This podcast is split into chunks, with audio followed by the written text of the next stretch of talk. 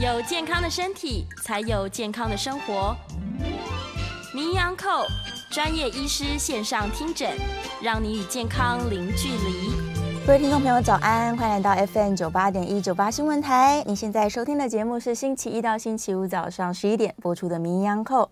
我是主持人要李诗诗，我们今天的节目呢，正在九八新闻台的 YouTube 频道直播中，欢迎大家可以来到我们的直播现场，在聊天室呢，可以及时的跟我们聊聊天也好哦。好，来吧，我们来。今天听说四月十七号口罩真的可以不用戴了，所以我很多朋友都开始这个在社交媒体上面拍一些这个露出容貌的照片，对，说今天出门连口罩都没戴这样子，对。但是有些人是正面的，觉得很开心，终于可以呼吸了。但有些人好像反过来，他反而产生另外一种焦虑的心理哦。我们欢迎今天现场的来宾是亚东纪念医院精神科的潘一如潘医师，欢迎大家好，诗诗好，潘医师早安。之前我们在节目里面有聊过，就是口罩这件事情，的确是帮助大家这个躲藏了两三年，然后现在不要戴了，好像戴与不戴之间，的确是有人会开始讨论容貌焦虑的问题，是。所以容貌焦虑这件事，它在什么样的情况之下是可以接受的？我是不需要担心说这是精神疾病这样。我觉得如果是像诗诗讲的啊，我们今天大家都有一点容貌焦虑症，嗯，因为今天例如说好像大众运输工具上不用带了。那其实我如果坐捷运的时候，我就会觉得有点不习惯。就是好像把自己的真面目示人这样子，对，对，突然没有安全感。而且大家有没有想过一件事情？就是有一些学生，哦，他们如果是在学校才经过，例如说他是小学一年级、二年级、三年级，啊，是，那他有可能从来都没有见过同学一个完整的脸，对。那今天他要揭开这一个 面纱，就很像呃，古代不是新娘还有一个面纱的，叫要拿掉，有点紧张吧？就是有点。嗯，这种焦虑大家都有，就是不知道大家对我的感觉怎么样哦，是担心的是评价，会不会我就是现在有哪里就是哎没有很好看或不怎么讨喜？嗯、那我觉得这样的焦虑好像还算是健康可以接受的哦。那我们如果要说容貌焦虑症到一种呃不能接受的程度，通常就是他对他自己造成很大的影响，哦、不管是行为或者是生活上。嗯呃，例如我们呃，如果一定要讲现在通用的说容貌焦虑症，就很多人他不只是对于自己的，例如说长相，嗯，或他对于他的穿着，哦，那很多人还会很在意他拍的照片在社群媒体上获得的反响。哦，对，呃，就是说我我放了一个美照，结果有没有很多人按赞，或很多人都是在亏说你最近呃没有很好看，崩坏啊，然后。呃，明显的衰老啊，然后什么哪里有皱纹，什么、哦、是是是，对不对？或者脸太僵硬。然后，所以可是大家就忍不住又一定要放，所以他不只是对自己的外貌真正的原始的容貌，然后他也可能对自己的穿着打扮、自己的风格，好，以及他的呃他的照片，好，他相关的一些在外面外显的被大家可以评价的东西，他都会觉得很焦虑。如果这个焦虑引起很明显，例如说，你看他心情根本就超不好的，每次只要一上去看大家反响不好，他就陷入忧郁，我甚至有很负面的，就是罪恶感，觉得自己真的很不好。那影响到他，甚至不想工作，甚至不想出门。像如果有一些人，他觉得今天哦，大众交通工具必须要不能够戴口罩，我就觉得我出门很有压力。那我在想，这样就是一个。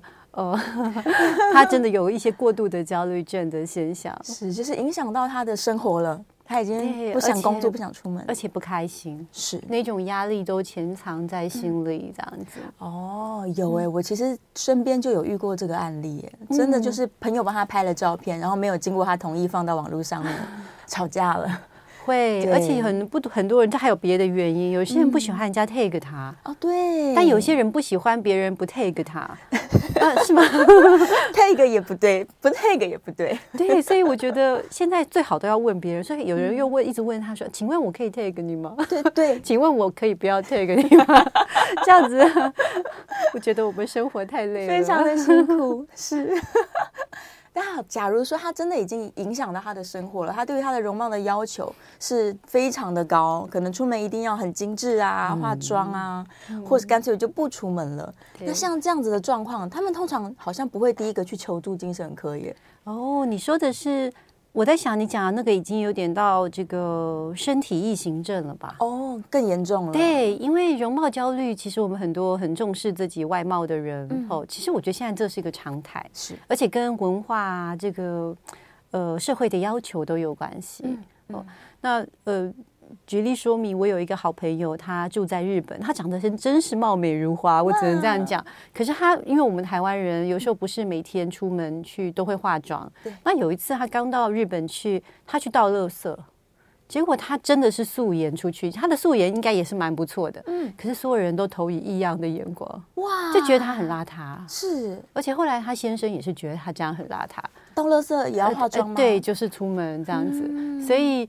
呃，我想他这样子可能就会觉得，不过还好，他就稍微画一下也都很不错。所以，但是可见得在某些地方，他们对于容貌的要求，其实台湾的容貌焦虑说不定已经比较低了。哦，对，啊，对不对？其实我们应该很开心，我们不要再 在意了。但是我们讲那个呃，身体异形症指的是那个 body dysmorphic disorder，那个指的是。Disorder 就是疾病，通常就是比较严重。嗯、那这个严重是不一定是对脸或或者是身材，嗯，它是对于哎很特定的一些部位。那很多人是。呃，绿色鼻子啊，觉得太矮了，想要高一点。对，有些人是也不一定啊，有些人这样对关骨哦，这个，然后有一些人是对这个长了斑或者是青春痘，其实也蛮多的。哇，很多人对于他身体他的一种特色其实是特色，但他把它当做是一个缺陷。那像有一些男生会觉得自己的肌肉量好像不够，不够这种我们说强壮，muscular，这样不用没有那种很有肌肉男的感觉，不够壮体格。那有些是觉得我不知道，可能他的身材怎么样？就是说，有些人在意自己的，你知道，有一些身材的比例。是。那这些部分都有可能构成我们说身体异形症，嗯、因为他的在意超过了大家一般的想象。那这种情况之下，他才会甚至会去整形。嗯。呃，可是有一点比较糟糕的是，其实整形并没有不好。好，因为你要追求完美，但是通常我们身体异形症的这些朋友，他去整形之后得到的满意又很少啊，满意度不高。对，他可能觉得说，就算一开始觉得还可以，可是。又越看又觉得又出了新的问题，嗯，所以他会反复的去，这样等于是折磨到他的身体，是是，是。然后后来也会因为这样而有一些疼痛的问题，因为反复的有去对这个身体进行，不管是手术或是一些介入，嗯，然后因此他也会跟疼痛有关系，然后负面的想法，因此身体异形症后，如果到了这种程度，我就觉得。是比较严重的，嗯，也是需要他去正视。你的亲友也要去协助他，我觉得。哦，所以身边的人反而要提高警觉，说应该可以发现，对，一直在调整，或者是不满意。其实是你看他真的很棒了，可是他总觉得不对，而且很在意，觉得非常不对。那这个还有一个特色，就是我们身体异形症的人，他。我其实容貌焦虑症也会啦，就是他会一直 照镜子啊，或者是一直检视自己的一些地方有没有很棒，或者是其实不好。那他不太容易觉得自己很棒，他会一直问你说：“我这样是不是可以？我我这样有没有不好？我这个照片这样拍可不可以？需要人家给他再确认。”是。然后，所以有一些我有些个案他。家里所有的会反光的东西都已经收起来了，不让他照到镜子了。对他的家人，嗯、但是他还是一样，就是因为他自己内心有一个自己，嗯，那个他还是觉得非常不满意。是，对是，对，像这样的例子，我们刚刚在节目前也稍微讨论了一下。嗯、有些人他可能真的就是容易变胖的体质吧，那他可能经过一段努力之后呢，确实是瘦下来了，但是他也不认为说自己足够瘦了，他可能还要再追求一个更瘦。对，就是没有对于。自己的现况感觉到满意，没有那一天不会终止。有时候我觉得追求完美的道路真的是充满了危险。嗯，我知道追求完美应该是对的吧，诗诗？是啊，对。但是我们常常都爱讲，好像有时候我们超过了一个努力的标准之后，就会失去一个。呃，好的一个点，因为没有人能告诉你怎么样是最好的。对，终点在哪里不知道。应该说，以这个身体异形症，或是呃以容貌焦虑症来说，应该可以这样说：世界上真是没有完美的容颜，嗯，跟完美的体型。对，呃，前阵子不是有一个什么 Physical One Hundred 在讲那个韩国在讲说，呃，他们有一个节目说在追求最棒的体格，啊、好像是最完美的体格，我不知道他的是不知道他的翻译名。对对对，他就是。我就说，哎，真的都是一些很棒的人，然后就说，哎，很好，对对对。可是他们还是会觉得还有更强的。哎呀，还要更好，对，还有更强的，永远有最强者出现。就是他们好多一说一百个体格很棒的人在那边较劲，说哦，谁是最强的。这样的一个真人秀的，那他们每一个人单独放在社会上，都已经是身材很好的人，应该就是强到不行吧？因为我们大家都已经都是趴倒在地上，是。觉得很崇拜，但是 他们在那边都觉得啊，我好弱，还觉得自己不够好，因为就是高手都在民间嘛，很多人更厉害，所以如果你要追求完美，可能穷尽我们这一生都还不能达到。对呀，人外有人，永远都还找得到更好的这个对象，所以我们就是欣赏很棒的人，然后自己尽力就好。哦，所以在心理的健康来说，他如果即使参加这样的比赛，但他并没有焦虑，他知道说我已经很棒了，但是有人比我更棒，那这样就是健康状态。哎，好像哎，就我是没有这么了解这些很棒的人，他们内心怎么样？但是我感觉蛮多人是有健康的，他们他们觉得自己其实蛮不错，但他们。但他们得到的结论就是我要更努力。那我不知道说会不会有一天他就太努力了，这样努力过了头了。对，因为他真的都好认真哦。是，真的真的 太多人了，不管是在这个外形的漂亮上面啊，肌肉量啊，对，各种各样，完美主义就是应用在人生所有的部分了。哦，完美主义真的好累哦。但不完美主义好像也不行耶，就完全邋遢的这一派的人会得到更多社会的压力。我想想看，嗯，其实有时候这个追求极度的完美跟完全不努力真的是一线之隔哎。哦，有时候我们会看到一些人，我们刚刚跟诗诗一起在讨论，就是说有人太过追求他的容貌的完美，或者是体型的完美，就产生了一些甚至到疾病跟情绪的障碍。对。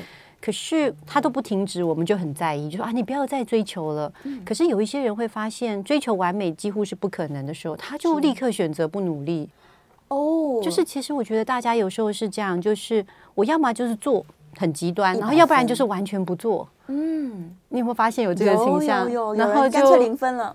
对啊，不知道，因为我再怎么努力，如果都是六七十分，是那我如果再多努力，变成假设七十五分，他可能觉得还是很差。嗯，因为这个社会就是追求要求很高，他们没我们没有在鼓励说哇好棒哦，七十变七十五，有一天你会七十六。嗯，大家我觉得给就是说压力很大，然后就说那还不如就零分，因为这样起码我也没有亏，因为我没有努力。嗯，对，至少我没有付出任何心力在这件事情上。嗯 这样这样是什么？这样算聪明的选择吗？也也不错，哦、就就没有没有努力。我觉得可能整体社会都需要让大家觉得在每一个位置都很棒才对。嗯，嗯，整体社会，但只能呼吁了。对呀、啊，也只能呼吁了，或是大家自己心理上面要知道说，不会有完美的，应该说现况就是最完美的状态。就是、我们都是各自的完美。对，我们没有别的选择，就是当我们自己今天过得好，就是一个完美的一天。没错，就是你开开心心，然后呃，今天想打扮的程度可能十分吧，我就打扮十分；明天想五十分，我就五十分。哦，但每一天都很完美，每一天都很棒，这样就好了。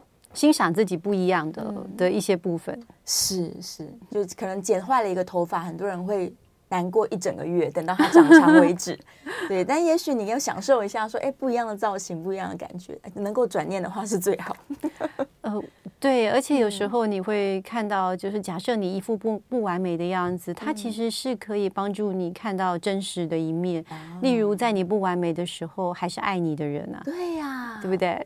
你觉得连接好重要。你不完美的时候，还是会对你伸出友谊的人，他的双手这样子。哦，或者觉得你还是很不错的啊，你不是可以在你不完美的时候，呃，看到有一些人就是他很真实的一面，是，很完美的时候，我觉得大家都会帮你拍拍手，嗯，没错，但不完美还是爱你的时候，就会哎，真的是真的好朋友。所以如果你这样想，就会故意把头发剪坏，是吗？然后看看哪一些朋友说，哎，其实这样蛮可爱的。这样你确定这是好朋友吗？也许是相怨的朋友，我不知道，不知道，可能每个人品味不一样。对对，你真的知道世界上的美有很多种，那有些人就喜欢这种风格。对对。对不对？嗯、所以，如果伴侣之间有一方一直督促对方说：“你应该要打扮，哦、你应该要如何如何”，这，样好像也会在相处上带来一些压力，对不对？嗯，诗诗，你会不会觉得这个也有点像霸凌？哦，是哦。虽然他是你最亲密的、嗯、的的的，的怎么讲伴侣，可是如果他一直觉得他是他觉得他在指导你，可是某方面也是在指出说你哪里不好。没错。没错，尤其是对于你的各个生活层面跟，跟、嗯、对不对？是有点类似吧？有，所以我觉得可以判断一下啦。如果呃这个东西是一个呃很基本的，例如说他只是指导你说跟健康有关，说哎呀你还是三餐应该要吃，那我觉得应该还不至于构成霸凌。是，可是他如果一直呃觉得你连一般做事，例如说你应该怎么穿着，你应该要再瘦一点，嗯、再胖一公斤，或是。这些都管得很严格的时候，我觉得难免大家会觉得，呃，失去了一种，就是好像没有自由的空气。对，对，你应该要爱我的现况吧。不过也不能这样说，有时候有人真的他就是状况，如果真的很不好，也会有人激励你要你更努力。那我的意思是说，我也有看到，其实真的还不会很胖的一位个案，他的伴侣就一直常常说你这个。肥猪还是什么的，就是你这样不好看，或者是那我觉得这件事影响就蛮大的，而且还会叫他要节食，伴侣要求他要对，因为我觉得如果你自己自我要求也就就好啊就算了，那 是被迫的，对，他就觉得不开心，然后会跟他说比较，就说你看某某某他怎么样，某某某他怎么样，也不止伴侣啊，其实我们。哦，有时候长辈也会这样，对不对？家长也会。对啊，说你看那个那个什么，那个 Sharon 他怎么样？没错，另外那个亲戚的小孩都特别好。对啊，他功课都会怎么样？功课比你好，然后又比你漂亮，比你瘦，这样。我天啊，我觉得哇，听到心会很难过。是。在最亲密的社交圈里面，给你这些外形上面的压力，对啊，的确是会内外都有交迫。嗯，自己不开心，然后在身边的朋友、最亲密的人，也是每天让让你不开心，这样这真的是会造成身心的问题。所以有时候霸凌真是很难，会用不同的形式去出现。是，但也不要觉得一定是霸凌，因为霸凌也取决于。你到底听不听嘛？嗯，你的接受程度，你你买你买不买单？嗯，好，因为如果对方这样说你，你就买单了，那你觉得自己真的很不好，那那个时候你就是已经被霸凌了，是吗？接受了他的 这些建议，然后还影响了心情。有时候也不用到接受，有时候你光产生自我怀疑，其实生活就已经不容易了，就不开心了。嗯，对。那这样听起来，像这些容貌的焦虑啊，或是我们刚刚提到更严重的身体异形症。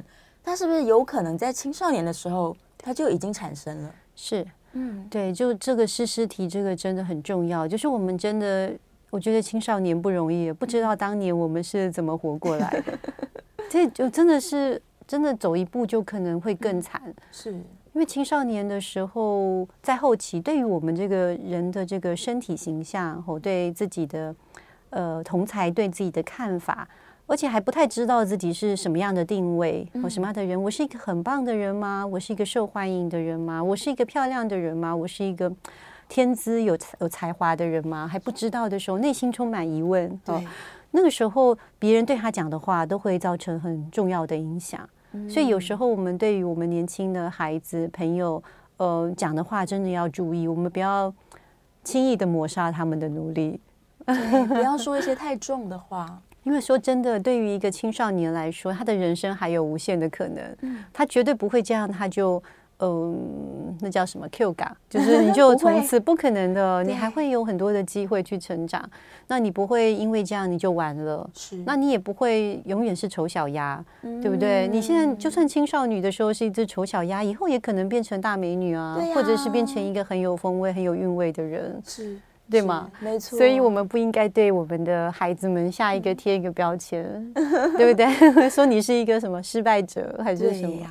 那如果我们长成人都可以这样，每个人都注意的话，我觉得青少年也会好一点，因为他们要面对的也不止我们这些大人，还包括很多的社区媒体啊，然后包括他们的同才，他们就不会这么的轻轻放下了。有时候讲话也会比较重，所以我们就我们成年人能做的部分，我觉得可以多做一点。对，我们要多多包容啦。对，鼓励，我觉得是用，而且而且这个是真的，就是你这个鼓励不是为了他们，就是为了呃同情他或者什么，完全不是，而是你真心知道他的人生还有很多的可能性。对，他只是在其中一个蜕变的阶段而已。没错，是啊，可能有时候家长的完美主义施加到这个青少年身上，就会让他的叛逆更叛逆了。我这个讲的真的没错，这严格来说起来都是一个原因造成的，就是我们家长很容易把孩子当做自己本身的延伸，哦，是他的一部分，对对，因为哦，就他也是我们的一部分，然后好像如果你自己本身没有办法达成的成就，又很希望把这个。呃，期待寄托在孩子身上，所以当我们过度期待的时候，有时候我们要自我反省，是不是我们自己做得到吗？对，呃，我我们自己 OK 吗？为什么我们对我们的孩子要求这么高？会不会我们自己做不到的部分，我们就特别呃希望孩子做到？对，哎，有听说一件事情吗？嗯就是我们有时候会看到说，有一些呃体型娇小的女生，就特别喜欢跟。呃，长得非常高的伴侣交往，对，没错，对不对？所以就是类似说，可能你自己身高不高，你就有点。期待说，嗯，哎，是不是就是那个真的很棒？他长得很高，这样，就是你没有的东西，特别棒，特别有吸引力。对，然后就觉得，哎，很多很高的人都觉得，呃，很高很不方便。没错，他们就会去找，哎，也喜欢比较娇小的。所以有时候会看到一些就是很可爱的那个、嗯、最萌身高差。对，所以我觉得有时候我们都是因为受到我们自己经验的影响，就会觉得，哎，怎么样才是好？然后我们看重的地方也不一样。对呀、啊。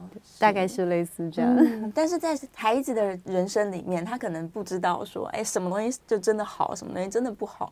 所以家长，我真的觉得家长的策略是用鼓励的方式更好啦，不要责怪，或者是就是一昧的要求那么高。嗯，有时候我们也可以换一个心态，就是说，呃，如果你的孩子不够好，嗯，但是他是你所能拥有最好的。如果你觉得他不够好，你可以换换，你只要稍微想一下，如果没有他在你的生命当中。嗯真的可以失去他吗？不可以。而且你想想他可爱的样子，对，就是嗯，对呀、啊，他就还没有离你越来越来越远的那个时候，他那个可爱的样子，是对不对？对，在教育的过程里面 也是要提提高警觉，小心说，哎呀，青少年这个时期很可能他们的这些焦虑跟叛逆，都离开容貌焦虑，对，他会结合在一起，哦、所以家长们可能也要特别有这个意识到，对。对，说我不要加重这件事的发生。那如果小朋友自己已经产生了，我还要想办法让他不感觉到焦虑，这样，或者是去协助他，对，或是协助他，去让他寻求一些正规的帮助。对啊，我们准备进广告了。广告回来之后呢，我们来聊聊是怎么去处理真的已经产生这些身体异形症或是容貌焦虑的个案的状况。好了。回到 FM 九八点一九八新闻台，你现在所收听的节目是《名医央叩》，我是主持人药理诗诗。我们再次欢迎今天现场的来宾，亚东纪念医院精神科的潘怡如潘医师，欢迎诗诗好，大家好，耶，yeah, 我们要回来了。刚刚说回来要先聊一下这个如何去帮助他们，但是广告当中刚好提到一件事情，也是我们这个就是制作制作人这边准备的，关于滤镜这件事。嗯，拍照之后一定要用滤镜，好像变成不用。大家自己也许也觉得不够好看，然后可能也会觉得好像没有礼貌或是如何的。但是滤镜是一定需要使用吗？以前没发明的时候，也没有人在用滤镜啊。嗯嗯，其实滤镜是另外一种该怎么讲？一种化妆吧。是，就是以前没有化妆的时候，我们大家也没有，就是没有在脸上化妆。嗯，那后来变成是一种，你知道，就是大家化妆。那现在是多了一个工具，让大家有一个滤镜。其实我觉得没有本身并没有不好。嗯。那不过因为刚刚诗诗你有提到嘛，就是有一些人已经活在这个活在滤镜下了。对，他看到他透过滤镜，像大家可能因为我们刚刚提到镜子嘛，我发现很多人现在不照镜子，他都是看自己滤镜照出来的。对。他这个他的自我的那个观感跟认知是取决于被滤镜照出来以后，因为他有种感觉说大家都用滤镜，所以我用滤镜照出来，如果我长这样，就是我真正的这样子，真的是吗？对，就是我在滤镜世界里面。所以他宁愿活在滤镜之下，或是活在网络上面，就有点像我们以后进入，像以前在讲那个，就是虚拟世界，对，元宇宙，就每个人在我们的元宇宙里面都会有一个人设，嗯，然后都有一个长相，是，然后通常都是很很漂亮、很标致这样子，嗯、然后他的脸型就是。就是怎么讲，很尖，很很很尖的瓜子脸这样子，对不对？然后呃呃，樱桃小嘴，对不对？眼睛很大，一模一样。对，就会。但是其实我们知道，现在动漫，所以大家把滤镜可以想象成，就是假设我们要加入一个游戏世界，嗯它就是他选择的那个角色的定位的样子。对。那如果我们能够成功的去分辨。好，就是滤镜之下，我用滤镜之后是长这样，嗯、我用滤镜 没有用滤镜，我是真实的样子，真实的我，其实无所谓的。哦，分得出来哎，对，但是就怕有时候使用的太多了，嗯、或者是你跟朋友已经没有，你从来都没有让他很久没有见到他了。有一些人，我们是一直觉得跟他有联系，其实都是在网络上，或者是看他的社群媒体的 po 文，你就会不敢跟他聚会。对，因为你用滤镜十年之后。他一直以为你长这样，最后你有一天你必须要去参加同学会的时候，会心里有焦虑，会的，会觉得我其实完全已经老了，对，我已经老，我不想出现了。所以我觉得最后以后我们会出现另外一群隐居族，嗯，就他生活其实一般大致上是还好，但是他会不太真正的跟人社交，嗯嗯，因为他用他觉得他已经社交了，就是他就你知道他在网络上用社群媒体的方式，对，但他很在意就是别人。看到他，他，所以他就会没有真实的跟人见面这样子。嗯、我猜想会不会以后慢慢变成这样？有可能。所以像这个滤镜使用过度的状况啊，我可能会对本来就已经这个在容貌焦虑的路上的人，又在这个。最后一根稻草又压上去，就有一句成语叫饮鸩止渴嘛。嗯，其实如果我们早一点认知到自己的长相就是这样，是可能会嗯，也许不会说的，到最后自己自己不能接受，对、啊，会不会？是。但是如果已经十年了，可能连自己都觉得不太能接受自己的长相，嗯、类似这样子。就这社会好像对于美感有一个固定的标准，就是你要符合这个标准，你才是好看的。男生可能就要肌肉很大啊，然后五官很明显啊，然后身高要高啊，然后女生的话可能就一定要又瘦，然后下巴很尖，眼睛很大，这样。就是如果这社会一直在追求说这个是完美的外形，那不符合的人应该是大部分的人都不符合才对啊。是，那你一直在追求他。变成大家好像越来越不满意自己，你永远都没办法套进那个框框里面。嗯，对啊，就是我觉得人最难逃脱的，虽然我们都提到社会，其实我们最难逃脱就是自己。嗯，就是连自己都觉得自己很不好，是因为因为我们会接受外在给我们的讯息，然后形成我们觉得对美的认知。其实我们小时候并不觉得这样就是美，嗯，是因为一直都有一些人说哇好美哦，好美，然后我们就看一些外在的。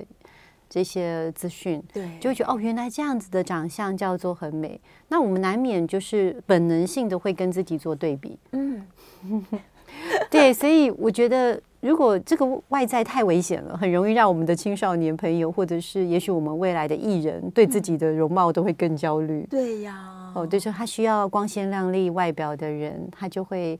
哦，比较焦虑。那其实面对这件事情，最好的方式就是你要对自己的除了外貌以外的另外方面是有自信的。哦，那你可能你可能就会没有那么过度的去在意这个部分。当然，外貌还是很重要，重要你不可以完全不管它。但是你可能就会也有一个部分，如果你只是追求这个，那有一天你一定会受伤，因为外貌会随着你一定会年华。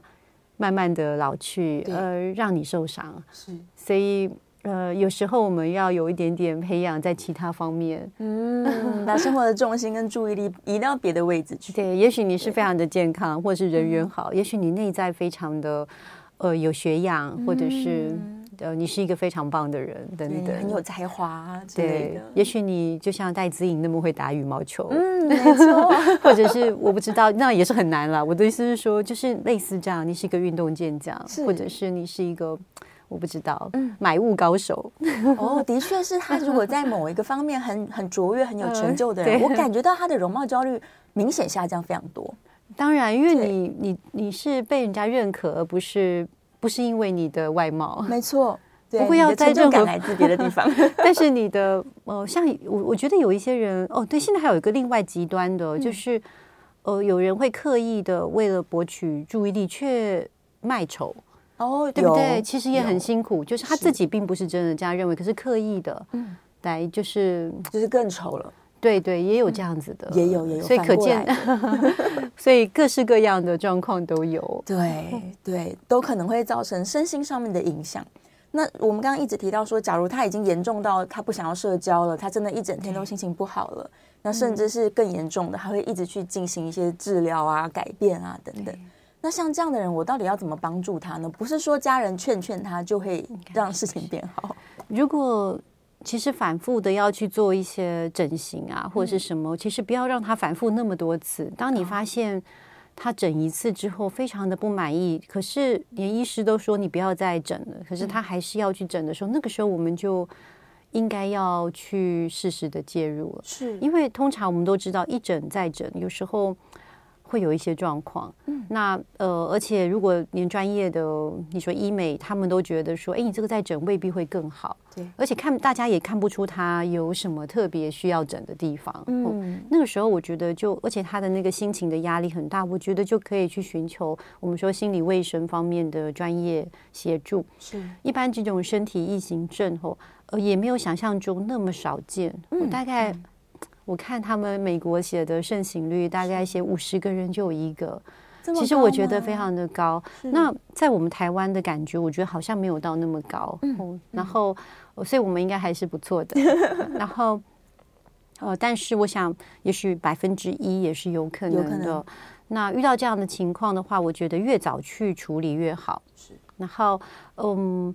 另外，有关血清素相关的药物，我们也会同时当一个辅助的治疗。Oh. 那呃，在心理方面，呃，一般都是以认知行为疗法去呃为主，所以它可以同时进行药物跟非药物的治疗，我觉得都会比较好的。嗯，嗯其实之前在节目中很多次，我们都提到关于血清素这件事。嗯、对，有些人他真的就是因为他的这些血清素激素不平衡了，所以才会造成身心的问题。呃，我其实比较认为啦，是长期的我们身心的问题。对。然后有时候是本来我们以为心理跟身体是分开，其实是心理长期的状况，它其实影响到身体。是。然后最后才造成我们脑部被发现说，哦，它有一些功能性或者是神经传导物质的异常。哦。哦，倒不一定，但但是有一些人的确是先天的，因为研究也有发现，身体异形症跟呃家族病史当中强迫症有同时有一些并存。对。所以可见。的就有一点强迫的性格，还是的确有基因。那如果是这样，我们就可以说，哦，也许跟血清素相关的这样的体质和它的缺失，而造成了它这个现象，比较容易产生。好，但是大部分的人都是因为我们说外在不断的追求之后，才产生了。哦，反而是我们说心理跟行为最后产生了生理跟。身体的变化、哦、有点像慢性病，嗯、就是你长期呃可能不重视身体的照顾，你就产生三高。那这个内内泌素的失衡，它也是因为你长期没错，因为你一直重视这个部分，然后最后它还会导致我们说有些是压力荷尔蒙，有些是什么原因而导致到血清素也出现问题。哦，是，所以透过药物。稍微可以让他血清素比较正常一点。那我最近有一个个案，我觉得是蛮蛮戏剧化，就他自己跑来说他容貌焦虑症，一个男生，自己感觉到。对，那说真的也是他在跟我讲之后，我才开始重视。哎，这个容貌焦虑症是，就他自己说他容貌焦虑症，然后他全就是我刚刚说，他整个家里镜子都不行，可是他整天都好焦虑。如果你问他对他容貌哪里不满意，他也说不上来。他也没有说是他的脸还是干嘛，就整个都觉得不满意。对，整个都不满意。的外形就是是没有，就是一个一般的年轻男生。是对，然后他也没有说我觉得是胖瘦或是什么的。嗯、那他当然有一点点青春痘哦，但是他也没有说我是因为青春痘，他就是整个都不想见到自己。那其实身体异形症哦，就是呃，他最在意的就是第一个就是说他会不断的想到跟自己容貌有关的事情哦。他就是这样，他说：“我觉得我头脑就一直在想这个事，停不下来。”那这个个案后来他当真好了，不过他是用那个呃经颅磁刺激，我觉得他其实也吃药，也做非呃药物的治疗，但效果那时候不好。后来我们就做那个就是 RTMS，是那之后他就就好了。他自己也说他已经没有那么在意呃这个部分，所以蛮特别的。脑内的结构有关联是，我在想是他不还是一个在乎自己容貌的人，但他就不会那么强迫的一直在想。焦虑就是他他自己控制不住，就是一天如果一分钟想一百次，我想任何人都会真的太多了。他那时候来的时候就是一种，我想就是崩溃的状况，嗯嗯、所以每次来家人都很担心的陪在旁边。哦，他什么事都没办法做啊，就是一直想他的容貌的事情。是是，对，嗯，所以听众朋友可能也可以提高警觉哦。嗯、如果某一个事情一直卡在你脑袋里面，挥之不去。然后就像这个个案一样，啊、那真的很每天一痛苦，对，那真的就是寻求帮助的时刻了。那个时候，其实只要任何能够呃让这种反复出现的这个想法能够减少的疗法，我觉得都是好的。嗯、如果你呃很厉害，你可以用正念，嗯、或者是你静心，那或者是你用血清素，哦直接让它不要那么重复。然后或者像我刚刚说的 RTMS 或经颅磁刺激或这种脑刺激的方式，对。其实也都是有帮助，都可以值得一试，都是很好的。对，没错，要不然一直卡住某个想法的话，很可怕。对，对呀，的确是会造成我们非常大的身体困扰。好，我们准备要进广告了。广告回来之后呢，诶，是可以开放 call in 的，来零二八三六九三三九八，如果你也有相关的焦虑问题。欢迎大家可以空进来跟我们讨论一下哦。OK，我们准备进广告了，广告之后回来继续来聊聊今天的主题。欢迎回到 FM 九八点一九八新闻台，你现在所收听的节目是《名医央叩》，我是主持人要李诗诗。今天在节目中呢，我们正在讨论哦，跟这个容貌焦虑甚至更严重的身体异形症有关的问题。再次欢迎现场的来宾是亚东纪念医院精神科的潘怡如潘医师，欢迎潘医师。诗诗好，大家好，回来了回来了。哎，燕良刚刚写了一个文章，我觉得很很值得这个空中的听众朋友大家听一听。嗯、他说他呢是先天行动不便的人，所以小时候他是需要用到助行器的，但有一段时间可能真的会觉得说我好像异于常人，嗯，对我这个需要辅具，我不是很不是很好这样子。嗯但他后来呢，想说，哎，助行器就跟眼镜一样，它就是个工具嘛。嗯。而且大家年纪越来越大之后，很多人都需要用到助行器，所以他就认为说，哎，我只是提早用到这个像戴眼镜一样，心情就很好了，然后也不会影响到以后的这个人生。对，没错。对，所以能够像这样子转念，就是太好的事情。没错。对呀。我有觉得。我觉得人应该要随着年龄上升，好像接受度更大。嗯，可能是我们逼不得已接受现实。就是以前感觉好像头脑比较好用，嗯，然后年纪有时候渐长以后就没有办法一心好多用，会有点忘记。没错。那一开始会很受不了，或者是觉得视力没有以前那么好，不清楚了。对，嗯，但是慢慢的，你如果你不要太觉得呃很痛苦，你就会接受。嗯，你就发现说，哎呀，这个就是。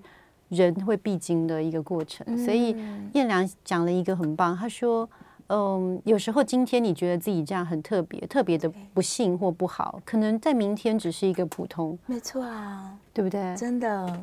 如果这样讲起来，我们应该说近视的朋友们也可以开心，嗯，因为你视力上有一点不方便，要戴眼镜。可是等到大家都年纪大一点，每个人不是都老花眼了吗？对，每个人都嗯 要面临这个问题，对不对？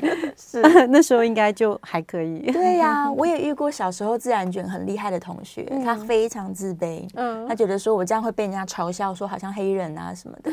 但你看后来流行很卷的头发，他就不用不用卷啊，对，对简直太棒了，真的太棒了，天生已经帮你烫好，没错，我觉得对，所以大家真的是要。转念一下，你今天觉得好像跟别人不同，其实就是你的特色啊。对，是很好的事情。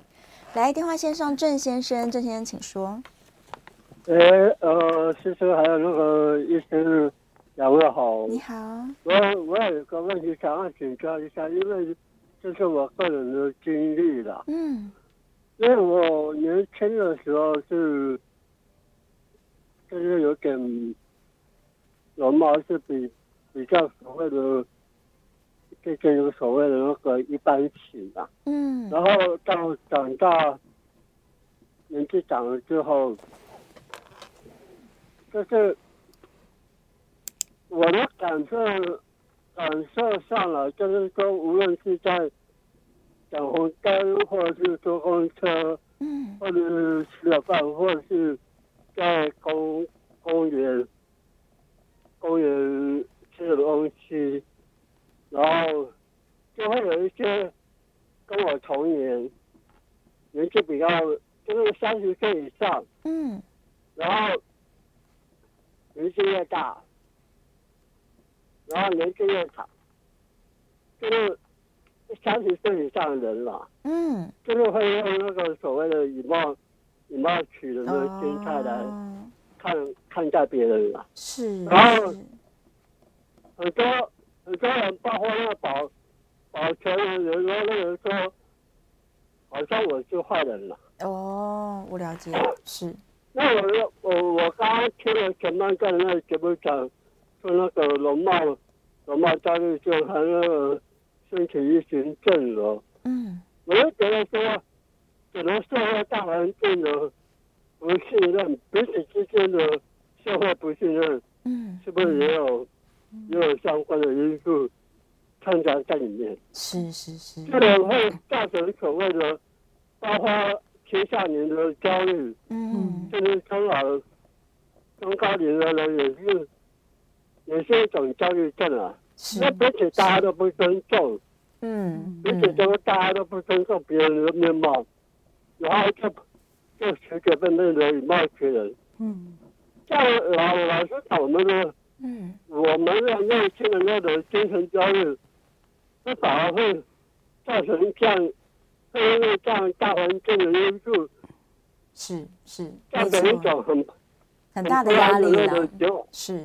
结果，好像我们因为长得不是很很那个正正式的年轻脸，那我们就不应该出事了吗？嗯，人吃的饭也要被人看，人长的方式也要被人看，人长的红灯也要被人看。是，那我在想说。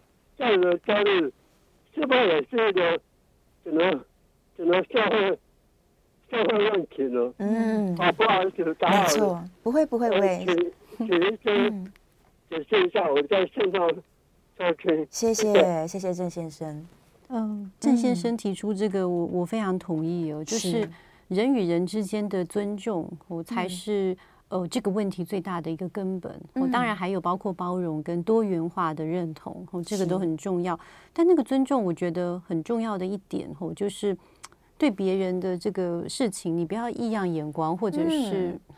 嗯对，对你不要，嗯，该怎么讲？就是给人家一个批评或批判。是，那这个在有社群媒体的时候，就会比单纯以前这种人面对面的时候更严重。嗯，因为你很少一般面对面会讲出说啊，你怎么长这样，或者是什么的，或者是用眼神，这个已经是有你说相对比较少。可是我发现，在网络上攻击真的对现在的青少年真的非常的多。对，所以呃，我会觉得。呃，郑先生刚刚提出来，这个人与人的尊重，嗯、未来我们要格外的比以前还要重视。对，反而是要刻意的来强调这件事情。对，如果也许我们可以看到，如果有别人有一些对别人批评，例如说 A 对 B 批评，我们在旁边可能要勇于跟他讲说，哎、嗯，我们真的要互相尊重，因为呃，你这样的想法也不一定就是代表全部嘛。对，对不对？对，就要开口出来跟他说，说不定我们制止他。对，说不定我们开始要这样子，就是勇于的去、嗯、呃去提倡这个，你应该要去尊重，而不是就姑息。是没有错。对，其实很多时候在大家的主观判断上，也会，假如说，嗯，可能班上东西东西坏掉好了啦，嗯，然后有两个人可能有嫌疑，大家也会用以貌取人的方式，想说，啊，这个人看起来就是嗯相貌堂堂，一定不是他做的。但事实上不是嘛，就是事实跟他的外外貌并没有直接的关联性，有时候还是会反相关呢、欸。嗯，我后来发现有一些人越是看起来相貌堂堂，他因为他可能知道说会不会他做这些坏事可能会被怀疑，嗯、所以他会刻意的装扮。没错，所以我们以后应该要反歧视，哦，就是要特别歧视相貌堂堂。对，反而是看起来不会犯罪的人，有可能就是坏人。没错，对不对？这是我不是开玩笑，我是这样真的。有可能是这样，所以我们一定要去提倡，而且要勇于去纠正一些不尊重他人的情况。没错，没错，这是非常重要的事情。在下来电话线上，陆先生，陆先生，请说。韩医师，诗诗好。你好。您上半节有提到 rTMS 的这个电刺激治疗方式哦。嗯。因为电极呢，以我的知识，对于癫痫啦，这个帕金森有治疗的一些一些方式。可是对于那种啊、呃，您刚刚提的可以改善忧郁等等的哦，比较是头一回听到，可以听，请您更详细的对于它的费用啊、针对性啊、治疗过程啊，比方说电极板是不是贴在我们的头部头皮嗯，呃就行呢？啊，是详细的做一些讲解介绍，麻烦您哦，可以吧？好，谢谢谢谢陆先生。嗯，那谢谢陆先生问这个就是很很不错的问题。是，那这个 rTMS 它是一个磁刺激。就是运用这个电生磁、磁生电的这个原理，所以它不会有直接电极的现象。嗯，单纯是磁场的刺激。那他在做的时候是拿一个探头，然后他也不用做侵入性，它是非侵入性的。哈，它就贴近我们的，我们说这个呃呃背侧、外侧前额叶。嗯，我们叫做背外侧前额叶这个地方啊，前额叶就是呃比较靠近我们头脑前侧这边。对，然后如果是背外侧，就是比较靠近这个位置。嗯、然后去做一个我们说呃一个大约二十到四十分钟后的一个磁刺激。然后在我们台湾的话，大概是一礼拜一到礼拜五做，这样就是五次。五次。然后下个礼拜就再做五次，这样总共是十次，是一个疗程。嗯。然后在美国一般是。呃，他们的推荐是更久，大概就是一个月，就是二十次为一个疗程。Oh. 那每次的时间差不多，就是我刚刚说的二十到四十分钟，因为包括定位哈。那有时候会调整一下。那它是目前在台湾已经获得合可，主要就是针对忧郁症。是啊，它没有在针对其他的病症有治疗的效果。哦，主要是针对忧郁症。那有蛮多人有在做尝试性的刺呃的一个辅助治疗，除了忧郁症，例如强迫症。强迫症对，然后还有人。做一些我们说呃中风之后的一些复健做，因为它是对于大脑有一种我们说再活化的功能。是，那它的好处是非侵略性，所以比较不会造成呃明显的损伤。那它有一个禁忌症，就是说你的头部和这个附近不要有金属的物质在内部，例如你曾经发生过车祸，有一些金属还卡在头脑里面，因为它会是磁场哦，磁场会使金属做移动，产生一些伤害。是，这是最主要。那认为说哈，它也有可能会使得本来，比如说本来有癫痫体质的人，会不会比较容易产生癫痫？嗯，但是呃，根据毕院跟友院哈做了这么多的这个 rTMS 在做治疗的话，真的。至少在本院是还没有出现过 任何一个有呃癫痫的情况。那他都是在医院由这个医疗人员在场的时候，呃，就是在操作的。那呃是 rTMS。那目前他是在台湾是呃做忧郁症这个适应症，但是它是纯自费的。纯自费。那一个疗程十次后，大概就是四五万元左右这样。是是，希望有回答到陆先生的问题。谢谢谢谢。